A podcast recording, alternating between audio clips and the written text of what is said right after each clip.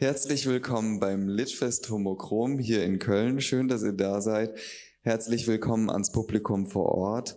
Ähm, herzlich willkommen an den Bildschirm, wenn ihr das Video später abruft. Herzlich willkommen auf den Ohren, wenn ihr den Podcast äh, anhört. Schön, dass ihr da seid und eine von 33 Lesungen vom Litfest Homochrom konsumiert. Wenn ihr möchtet, stöbert doch mal ins Programm. Wir haben ein sehr buntes Programm. Da gibt's viel Neues zu entdecken. Guckt mal und hört mal rein. Dass das Litfest Homochrom stattfinden kann, da danke ich zum einen dem Team, das hier vor Ort mithilft. Danke auch unseren Partnern, mit denen wir zusammenarbeiten. Aber insbesondere danke an die Förderer, denn ohne die Förderung könnte das Litfest nicht stattfinden. Das Litfest wird gefördert im Rahmen von Neustart Kultur der Beauftragten der Bundesregierung für Kultur und Medien durch den Deutschen Literaturfonds e.V. Vielen Dank für die Förderung. Und wenn ihr als Publikum möchtet, dass der Homochrom e.V., ein gemeinnütziger Verein, euch in Zukunft auch weiterhin queere Kultur und Projekte präsentieren kann, dann unterstützt uns doch bitte mit einer kleinen oder auch mit einer sehr großen, großzügigen Spende. Wir sind für alles dankbar. Und jetzt freut euch auf einen wilden Ritt. Ich begrüße Martin Schnick. Bitte einen Applaus für ihn und am anderen Ende der Schwerkraft seinen Text. Ist das Mikrofon? Ja, herzlich willkommen im Literaturimpfzentrum gegenüber der Bahnhofskapelle von Köln. Ich freue mich sehr, hier zu sein und euch heute Abend einen Auszug aus meinem Roman am anderen Ende der Schwerkraft äh, ja, vorzustellen. Äh, um diesen um dieses Kapitel ein bisschen einzuordnen, ähm, möchte ich einige Sätze vorweg äh, anfügen. Der Roman spielt in den Nachwendejahren, also 1990er Jahren in Bonn, damals noch Bundeshauptstadt, beziehungsweise wurde damals schon kastriert zur Bundesstadt oder zum Bundesdorf. Der Roman geht über zwei äußerst unterschiedliche Freunde. Da haben wir auf der einen Seite den Ich-Erzähler Tristan, schwul, introvertiert, leicht depressiv. Auf der anderen Seite Julian, heterosexuell aus reichem Hause und der führt eher ein Leben auf der Überholspur. Beide Freunde haben einen gemeinsamen Traum, sie möchten Schriftsteller werden. Ähm, darum geht es um einen in dem Roman, aber das Leben der beiden läuft nach und nach aus dem Ruder auf unterschiedliche Art und Weise. Ähm, Julian wird über seine Kokainsucht ja, schizophren und landet in einer geschlossenen. Und Tristan, der Ich-Erzähler, wird am Ende des Romanes Opfer eines homophoben Gewaltverbrechens. Das Kapitel, das ich jetzt lese, ist so in etwa im zweiten Teil des Romans angesiedelt und es ist der Kipppunkt wo das Ganze für die beiden aus dem Ruder läuft, also so ein Point of No, no Return, wo dann der Zug endgültig aufs Gleis gesetzt wird und ja, äh, dass im Roman dann deren Träume quasi gegen die Wand gefahren werden. Äh, meine Kapitel haben alle Überschriften und dieses Kapitel ist überschrieben mit unter, unterrapierbare Zeiten. Oh, ich brauche mal.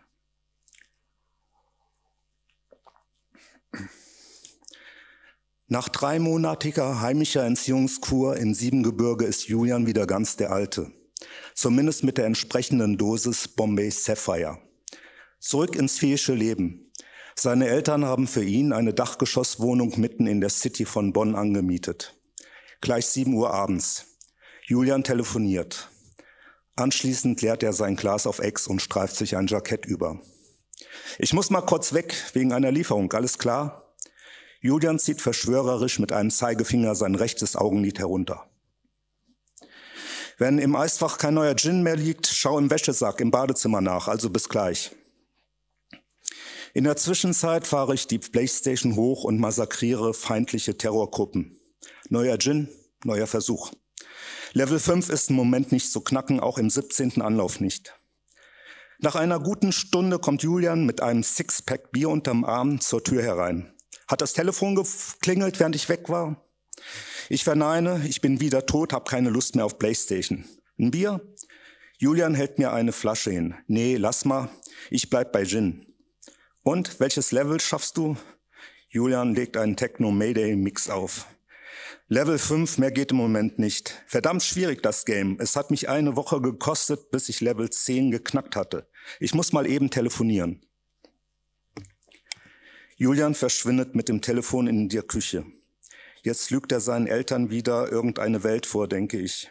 Stasi-Else kommt jeden Tag vorbei und Julians Gin und Drogenverstecke werden immer absurder, seine Ausreden immer abstruser. Eine halbe Stunde später. Julian hat einen japanischen Zeichentrickporno in den Videorekorder geschoben und bereitet das weiße Koks vor. Gebannt blicke ich auf den TV-Bildschirm. Eine gefesselte blonde Tussi wird von einem Krakenungeheuer in einer Höhle gefangen gehalten und von seinen medusenhaften Tentakelschwänzen penetriert. In Close-ups sind die Tentakelenden zu sehen, fette Eicheln mit Widerhaken, die alle gleichzeitig in die Muschi drängen. Die vollbusige Frau wehrt sich lustvoll, denn sie kann auf Hilfe hoffen. Athletische, gut bestückte Ninja-Kämpfer sind zu ihrer Befreiung unterwegs. Doch als diese die Höhle erreichen, macht sie der Anblick der multiplen Penetration der Frau durch den Kraken so geil, dass sie sich zunächst selbst einmal einen runterholen. Die Befreiung des Blondchens muss warten. Julian hält mir den Spiegel mit den Lines hin. Ich ziehe mir den Stoff in die Nase. Und? Er schaut mich erwartungsvoll an. Gutes Zeug, so ich. Ziemlich rein der Stoff, den bekommst du ja sonst nicht. Meine Nasenscheidewand brennt. Julian gießt uns Gin nach. Auf Ex, so er. Auf Ex erwidere ich und wir leeren die Gläser an einem Zug. Seit seiner dreimonatigen Zwangspause hat er einigen Nachhol Nachholbedarf. Sein erster Weg führte ihn schnurstracks ins Bordell, der zweite zum Dealer. Mehr Koks als zuvor. Gegen Panikattacken und Paranoia nimmt er Medikamente oder besser gesagt Drogen. Diese Wunderpillen aus dem Giftschrank des Professors unterdrücken jegliches Angstgefühl. Die haben, die, die haben damals die GIs in Vietnam bekommen, bevor sie über dem Dschungel abgesprungen sind. So Julian und schüttelt stolz mit dem Döschen, dass man die Pillen darin rasseln hören kann. Drogen, die die Einnahme von Drogen erst ermöglichen. Dekadenz Phase 2, denke ich. Ich möchte Julian etwas fragen, doch ich halte inne. Meine Lippen verweigern sich zunächst den diffusen Gedanken in Form von Worten den Weg freizuräumen. Die Drogendosen wirken. Die Lippen geben ihren Widerstand auf. Kannst du mich mal mit in den Puff nehmen? Ich würde gerne einmal wissen, wie das da so abläuft. Außerdem fände ich es geil, dir beim Ficken zuzusehen. Für Julian eine anscheinend ganz normale Frage. Kein Problem, können wir starten. Cool. Im Taxi. Julian, Julian möchte zuerst Billard spielen und dirigiert den türkischen Chauffeur in einem Irish Pub hinter dem Bahnhof. Der Pooltisch ist besetzt. An der Theke bestelle ich zwei Irish Malt. Julian ist bereits gut zugetrönt und bequatscht die Typen am Pooltisch, gegen ihn eine Partie zu spielen, um Kohle, genauer gesagt um einen Swanny. Habt ihr Schiss oder was? Kann ich verstehen. Ich würde mir auch ins Höschen machen, wenn ich gegen mich antreten müsste. Julian fährt die Großmeister-Großmaulnummer und ein grobschlächtiger Typ mit drei Tage Bart nimmt die Herausforderung an. Die Partie verläuft nicht gut für Julian. Sein Gegenspieler versenkt eine Kugel nach der anderen. Julian mokiert sich mal über den schiefen Kö, mal über den schlechten Zustand des Filzes. Als von dem Typen nur mehr die schwarze Acht übrig ist, kommt es zum Streit über die Auslegung der Spielregeln, wie die Acht zu versenken sei. Julian wird aggressiv und haut seinen Kö mit voller Wucht gegen die über dem Billardtisch hängende Lampe. Der Kö zerbricht. Es kommt zu einem Handgemenge. Der irische Thekenchef eilt herbei und schnappt sich Julian. Es gibt eine kurze, heftige Diskussion. Julian entwindet sich aus den Pranken des Iren. Steck dir deinen Finger in den Po und entspann dich. Er zückt sein Portemonnaie und legt einen 100-Markschein auf die Theke. Kauf dir eine Sperrholzplatte und schnitzt dir noch ein paar von den krummen Holzplanken. Piss off. Der stämmige Ire schmeißt Julian aus dem Lokal. Ich trinke zügig meinen Whisky aus und zucke entschuldigend mit den Schultern. Auf der Straße vor dem Pub unter einer Laterne. Julian hält seinen Arm hoch, um das herannahende Taxi herbeizuwinken. Solche Flachwichser, die kannst du doch allesamt in der Pfeife rauchen. Er schaut verbittert, das Taxi hält. Zur Imburg. Der kurdische Taxifahrer grinst wie eine Bratwurst und gibt Gas. Die Imburg ist ein Laufhaus im zentrumsnahen Industriegebiet unweit der Müllverbrennungsanlage. Der Gebäudekomplex ist in rotem Licht getaucht, vor dem Eingang parken etliche Taxis. Gegen halb elf. Im Bordell ist viel los. Überwiegend Ausländer mittleren Alters und mit Schnauzbart schieben sich hektisch durch die engen, verwinkelten Gänge. Im Vorbeigehen begutachten sie abfällig die Nutten, die erotisch gekleidet und lassiv im Türrahmen zu ihrem Zimmer stehen und Zigaretten in Spitzen rauchen. Einige Zimmertüren sind verschlossen und überall riecht es nach Schweiß und billigem Parfüm. Zu meinem Erstaunen sind hier auch einige jungen, junge Typen unterwegs, notgeile Landeier aus dem Eifler Umland. Julian passt sich dem hektischen Fluss an und scheint auf der zweiten Etage eine Hure gefunden zu haben, die ihm zusagt. Ein rassiges osteuropäisches Vollweib mit roter Mähne. Julian verhandelt, ich warte in einigem Abstand. Da er der Nutte ins Ohr spricht, kann ich nicht verstehen, was er ihr sagt. Aber allem Anschein nach sind sie sich einig, denn Julian steckt ihr jetzt einige Geldscheine zu. Alles klar, Tristan. Er gibt mir ein Zeichen, dass ich mitkommen soll. Das kleine Zimmer ist plüschig eingerichtet. An der Wand über dem Bett hängt ein in einem Plastikgoldrahmen eingefasster Spiegel und über dem Nachttisch blinkt eine Lichterkette aus roten Herzen. Alles wirkt billig und etwas ange angegammelt. Puffig halt. Was möchtet ihr trinken, Jungs? Ilona hat eine tiefe, verrauchte Stimme und macht einen freundlichen Eindruck. Bier, Sekt, die Prostituierte bückt sich tief in den Kühlschrank hinein und kramt eine Dose Heineken und einen Piccolo hervor. Während ich es mir im Plüschsessel zwischen Kühlschrank und Waschbecken gemütlich mache, zieht sich Julian aus und legt sich auf das Bett. Ilona hat ihren schwarzen Spitzen-BH gelöst, nimmt Julians halb irrigiertes Glied und presst es mit ihren dicken Titten und massiert es so mit leichten Bewegungen. Wie hättest du es denn gerne, dass ich es dir mache? Ihre rauchige Stimme wirkt hypnotisierend. Mach ruhig weiter, lass dir was einfallen. Ich gebe schon Bescheid, wenn ich es anders will, so Julians Ansage. Alles klar, mein Hübscher.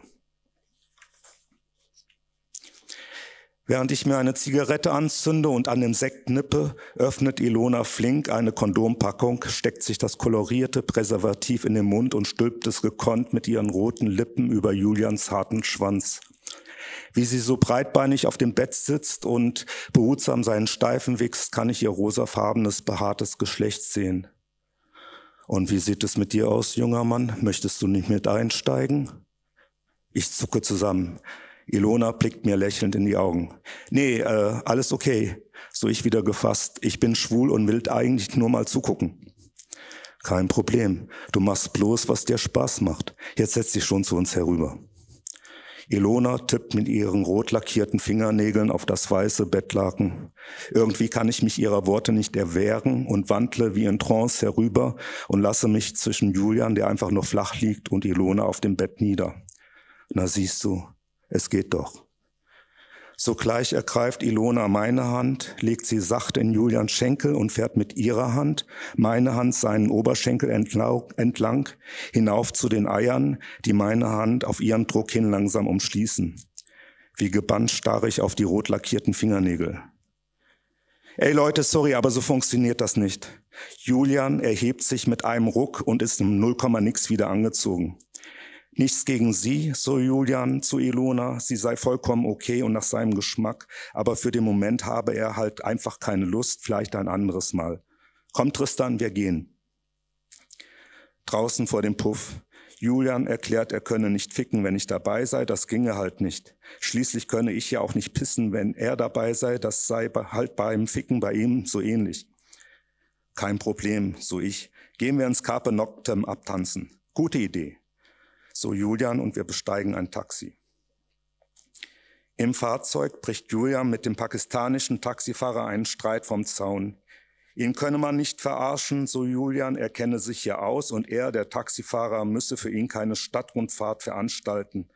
Der Pakistani rechtfertigt sich in gebrochenem Deutsch. Meiner Meinung nach fährt er die kürzeste Route. Julian, Julian wird immer aggressiver. Wenn er zu blöd sei zum Taxifahren, dann soll er es vielleicht doch besser wieder mit dem Verkauf von Rosen versuchen. Der Pakistani schimpft nun aufgebracht in seiner Muttersprache. Bevor der Streit endgültig eskaliert, erreichen wir das Carpe Noctem.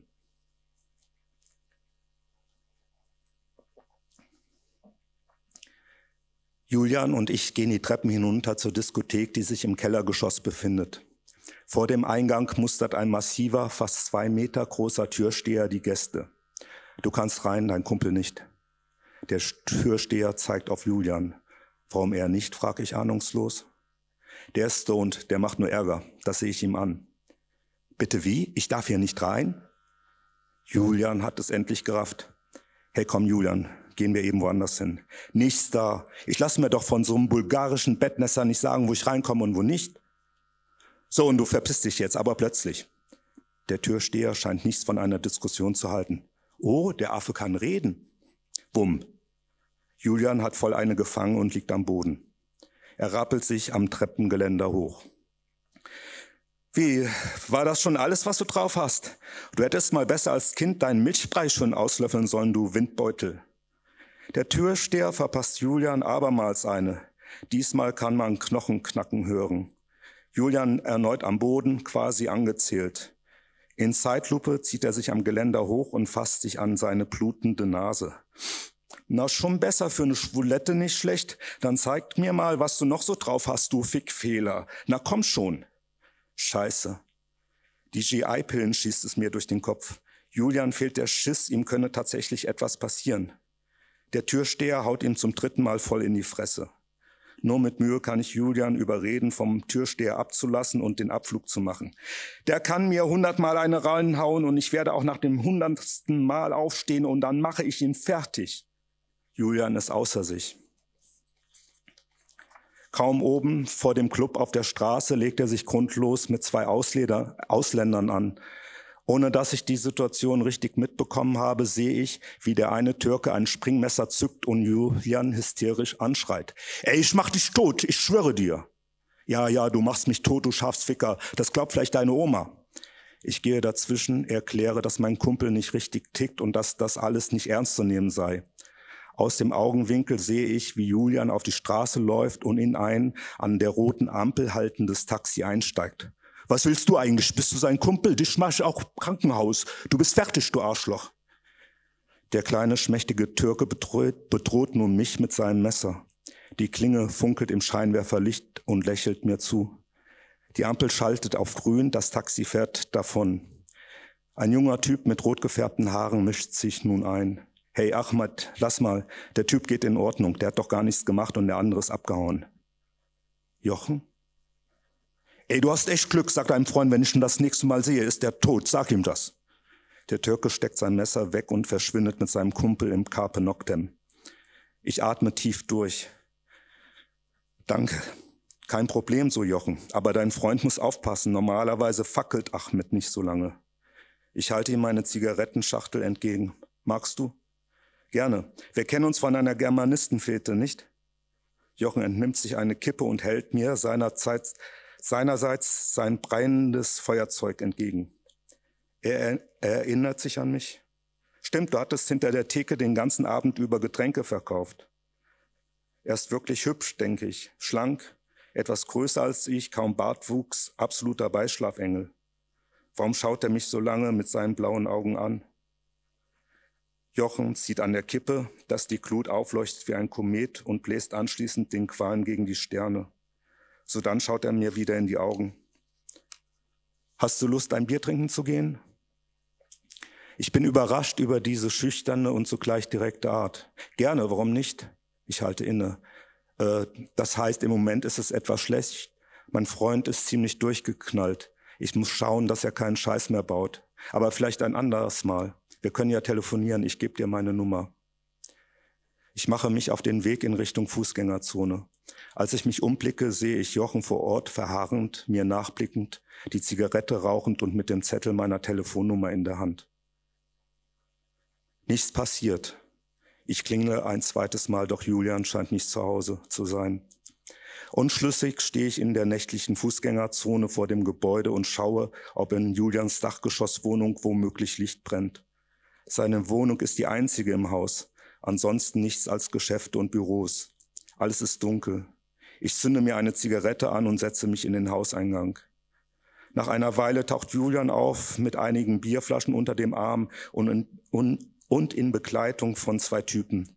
Den Tuborg Goldlabelflaschen nachzuurteilen, ist er bis eben im Göttlich gewesen, zwei Häuser weiter. Das ist er übrigens, Leute, Tristan, the Sniper.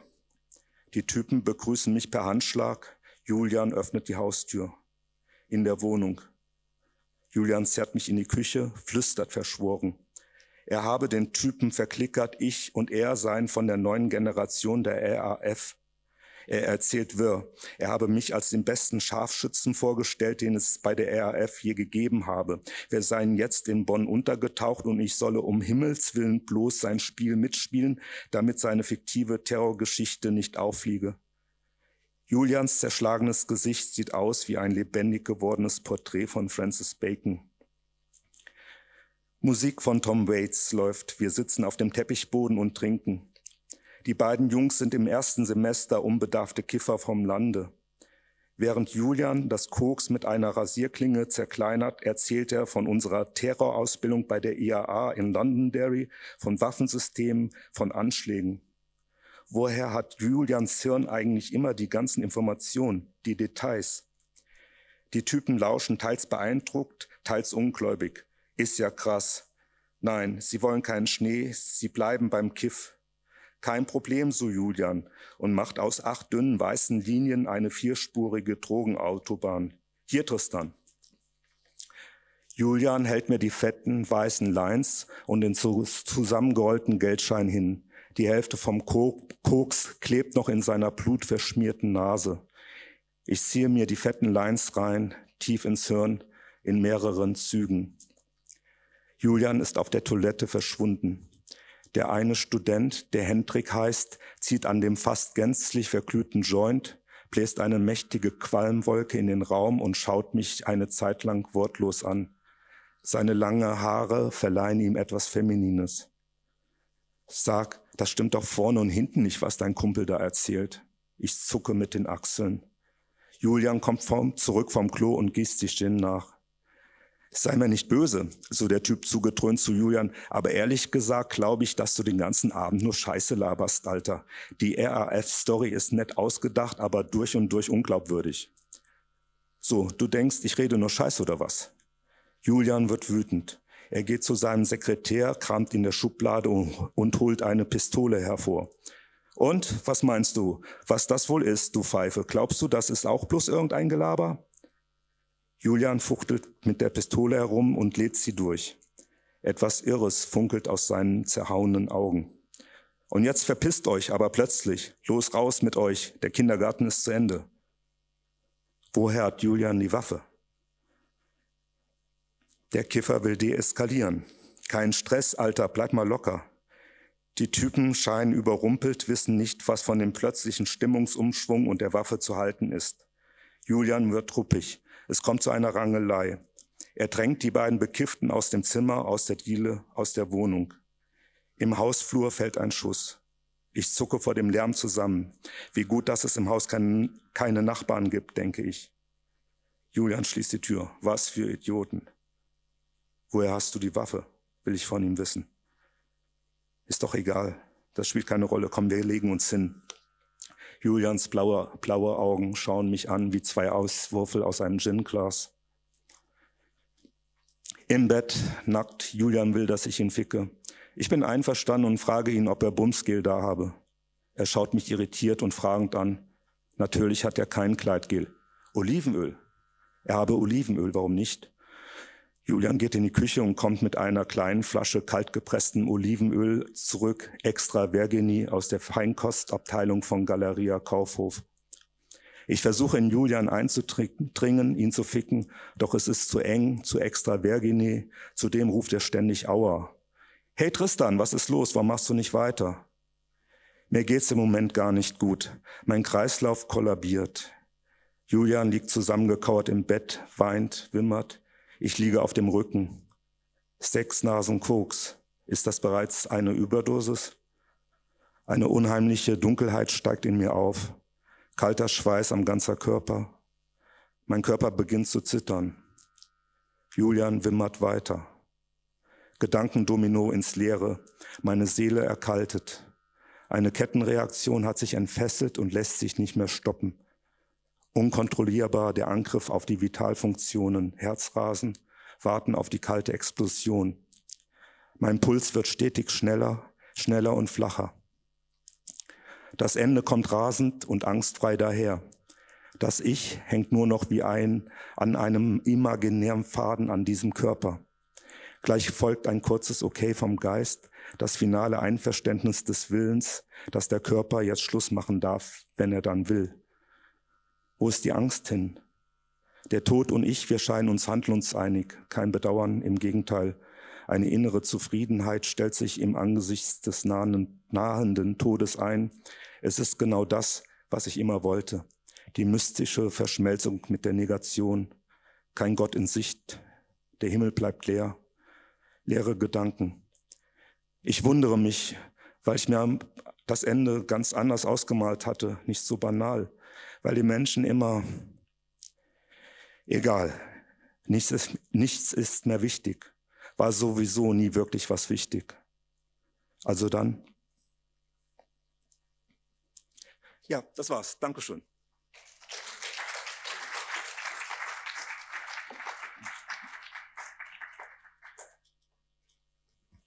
Wow.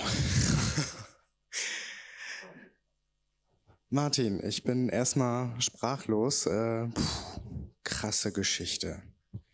Ja, ich kann vielleicht so viel noch verraten. Also äh, Tristan überlebt diesen Abend, aber am nächsten Morgen wird direkt Eskalationsstufe 2 gezündet. Also das äh, geht dann doch nochmal ziemlich krass weiter. oh mein Gott, ja, du hast es eben äh, beschrieben. Woher hat Julian eigentlich diese krassen Ideen von wegen RAF, Terrororganisation und so weiter? Aber ich meine, die Idee hat ja erstmal der Autor. Also wie bist du eigentlich auf die Idee gekommen, so eine Geschichte zu schreiben? ähm, sagen wir so, äh, es gibt, ich lese sehr gerne auch so diese Rubrik Vermischtes und mich interessieren auch immer so etwas die schrägen Charaktere, auch das, äh, ja, das psychisch labile, kranke. Also das finde ich eigentlich die spannenden Charaktere und da sammelt man natürlich auch immer wieder sein Stoff. Also ich habe eine gewisse Kiste mit extremen Geschichten, die mich dann irgendwie inspirieren und wo ich die nachher einem Charakter dann äh, konzentriert beifüge. Also mal aus der einen Perspektive, mal aus der anderen Geschichte. Und ja, eben Sigmund Freud oder Krankheitsstudien auch mal zu lesen, finde ich auch immer ganz interessant. Steckt da denn auch ein Teil von dir selbst in dem Buch oder ist es wirklich reine Fiktion aus dem, sage ich jetzt mal, was du an gesammelten Werken und an Wissen dir angeeignet hast? Ja, also es, ich glaube, es ist so eine Mischung, dass man natürlich aus dem Umfeld auch erstmal greift, weil das ist, äh, sind naheliegende Charaktere und dann das alles etwas auf die Spitze treibt und dann natürlich Literatur draus macht, Karl May hat mal gesagt, äh, die Wahrheit sollte man nur erzählen, wenn man nichts Spannenderes zu erzählen weiß. Und in dem Sinne ist das natürlich schon Literatur. Und wenn es das Leben wäre, äh, wäre das auch für mich, glaube ich, ein bisschen zu krass. Ja, also ähm, es gibt ja, wie du schon angekündigt hast, äh, am Ende doch kein Happy End für Tristan und für ja für Julian, Julian irgendwie auch nicht so richtig. Ähm, ja, es ist schon harter Tobak. Also ich, ich war voll, voll drin, als ich da unten saß und dachte so, oh mein Gott, ne? Also diese, diese Wucht einfach auch an, an Bildern, die da, die da hochkommen, die muss man halt auch erstmal verarbeiten. Also wenn man die liest und diese Bilder im Kopf entstehen, ist ja schon auch, das ist ja schon ziemlich krass einfach. Gut, ich muss aber auch äh, sagen, das ist natürlich, wie ich auch zu Eingang erwähnt habe, der Kipppunkt im Roman. Also der Roman ist jetzt nicht auf dieser äh, auf diesem Krassheit durchweg äh, durchkonzipiert, sondern das fängt natürlich auch erstmal langsam an, bis es zu diesen Punkten dann auch kommt. Aber ich dachte mir, dass das wahrscheinlich äh, für eine Lesung auch eher mal ja, eine interessantere Stelle ist, als wenn man jetzt von Anfang an diesen Roman hätte aufgerollt. Das stimmt. Ähm, das Buch ist ja noch nicht veröffentlicht, so richtig. Wann, wann kommt es denn raus? Wann kann es äh, sollte also Frühjahr 22 im Größenbahnverlag erscheinen. Und da hoffe ich mal. Gibt es denn noch weitere Werke von dir, auf die wir gespannt warten können? Äh, warten ja, hoffe ich. also, aber ich äh, wollte noch mal vielleicht bis dahin, weil Frühjahr 22 ja noch ein bisschen hin ist, auf ein Buch äh, aufmerksam machen von mir, das im letzten Herbst erschienen ist und wegen des Lockdowns ein bisschen untergegangen ist. Es ist allerdings kein Roman, sondern ein äh, Sachbuch es heißt entweder die Tapete verschwindet oder ich, kuriöse und mysteriöse Todesfälle berühmter Dichter von Albert Camus bis Stefan Zweig, erschienen im äh, Charles Verlag. Und das sind quasi biografische Sachbuch über das Ableben, ja auch der besonderen Art. Viele Dichtertode, ja, Tod und Liebe sind ja immer Themen in der Literatur. Und ich habe mich immer gefragt, wie sind eigentlich die großen berühmten Schriftsteller eigentlich ums Leben gekommen? Und da bin ich doch auf sehr merkwürdige Abgänge gestoßen. Und da ich ja selber auch schwul bin, finden auch sehr viele schwule und lesbische Autoren in diesem Werk äh, äh, Eingang.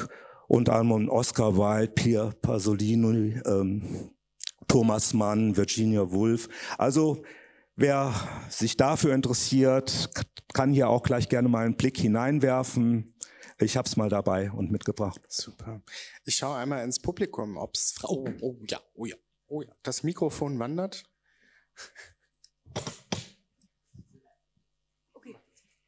Ja, ähm, Schizophrenie ist ja eine extrem komplexe Krankheit. Deswegen würde mich interessieren, wie du da für die Rolle oder für, die, für den Charakter recherchiert hast und wo, um auch da an das Krankheitsbild ranzukommen, weil es hat ja auch sehr viele Facetten, Schizophrenie. Ja, das ist tatsächlich ein sehr breites äh, Bild. Und im Roman vorher, wo ich mich drauf konzentrierte, das sind so paranoide Wahn, äh, Verfolgungswahn. Das ist eigentlich so äh, der Kernpunkt und der in der Geschichte auch schon vorher hatte er eine kleine Attacke. Deshalb war Julian auch in dieser heimischen Entziehungskur und das ist jetzt der zweite Anfang quasi. Ähm, das sind ja auch meistens Schizophrenie, ist eine Krankheit, die in Phasen verläuft, also immer phasenweise und die Menschen aus völlig, äh, völlig heiterem Himmel trifft, auch die Umwelt. Äh, und das finde ich natürlich auch sehr spannend, weil das eine Krankheit ist, die also blitzartig zuschlagen kann, sich überhaupt nicht vorher ankündigt. Und das natürlich auch ein spannendes Moment für, für eine Romanfigur, fand ich. Ja, ich würde erstmal sagen, ein Kompliment. Sehr schöne Sprache, schöne Bilder. Äh, ich bin ja. enttäuscht, dass es das Buch noch nicht gibt, weil ich es mir jetzt direkt nach der Lesung äh, geholt und äh, freue mich da, das Ganze in, in Gänze mal dann zu lesen. Ähm, äh, meine Frage wäre jetzt, ähm, oder ich will noch sagen, ich hoffe, dass nach dem Lektorat äh, das so bleibt, wie es ist. Also, dass da äh, die Art, wie du das formuliert hast und so bleibt, weil das einfach schön ist und man äh, das gerne ewig weiter so lesen möchte. Ähm, wie hast du das gemacht mit der Jugendsprache? Also ich habe da immer Probleme. Ich habe ein bisschen durch mein, also ich bin auch Autor und habe dann, wenn ich Jugendsprache verwendet habe, habe ich halt Azubis gefragt, wie würdest du das sagen? Ist das mal, ist, ist das deine Sprache? redet ihr so, sagt ihr so Sachen, Knorke sagt man ja nicht mehr. Also sowas halt. Wie hast du das gemacht? Ähm, ja, ich meine, wenn man in Köln äh, lebt, äh, hat man und die Ohren aufhält, dann kriegt man das ja schon mit äh, in der näheren Umgebung, sei es im, im Gym vom Fitnessstudio oder wie gesprochen wird. Aber wir sind ja auch hier in einer Zeit der 90er Jahre dann teilweise eben aus der Erinnerung. Was ich sprachlich auch halt auch interessant finde. Ich bin ein ganz großer, ja, ich mag sehr gerne französische Literatur, weil die auch immer eine sehr einfache Sprache hat und damit eigentlich außergewöhnliche Dinge erzählt. Und das ist tatsächlich auch so, so mein, mein Ziel oder so wirklich eine einfache, klare Sprache zu finden, einen, einen, einen Sound, ohne jetzt zu komplizierte Konstrukte oder Satzbauten zu machen. Das heißt, deinen Antrieb zum Schreiben ziehst du auch aus der Literatur raus, die du selber liest, um was Neues draus zu machen, oder? Ja, das ist natürlich, äh, das Handwerkzeug ist Sprache und wie geht man mit Sprache um und äh, ja, was fasziniert einem und ich lese natürlich auch sehr viel gerne und auch Sachbücher und achte natürlich auch immer und man versucht ja als Autor, vor allen Dingen so als Newcomer-Autor, auch erstmal so einen eigenen Sound zu finden für sich. Und da ist man natürlich nicht fertig, aber äh, da schaut man sich natürlich um, äh, wo findet man, dass es besonders gelungen ist und dann äh, versucht man da ein bisschen sich dran zu orientieren. Ich schaue nochmal ins Publikum und sehe gerade keine Fragen. Ja, es ist eine sehr deutliche Sprache, die du hier anwendest. Also man hat es wirklich bildhaft vor Augen. Ähm, vielen Dank dafür. Vielen Dank, Martin, für deine Teilnahme hier am Homo, äh, Homochrom Litfest. Und ja, am anderen Ende der Schwerkraft, also ich glaube, deutlicher kann man das fast nicht ausdrücken, als zumindest jetzt auch in diesen Passagen, an denen man das schon so ein bisschen ja, sich fast reinversetzt in, in, in diese Rollen, die da wirklich auch gezeigt wurden von Tristan und Julian. Vielen Dank für deine Lesung heute Abend. Wir wünschen dir natürlich auch weiterhin viel Inspiration, viel Freude am okay. Kreativsein und natürlich auch vielen Dank an euch, an dich, das Publikum da draußen, auch an alle, auch. die den Podcast jetzt anhören oder sich das Video auf YouTube nochmal anschauen. Wir hoffen, dass es euch gefallen hat und dass ihr natürlich auch in den zahlreichen weiteren Lesungen stöbert, die das Litfest Homochrom für euch zu bieten hat. Und natürlich freuen wir uns auch über jede Spende, egal wie klein oder groß sie ist, damit der gemeinnützige Homochrom e.V. auch zukünftig dafür sorgen kann,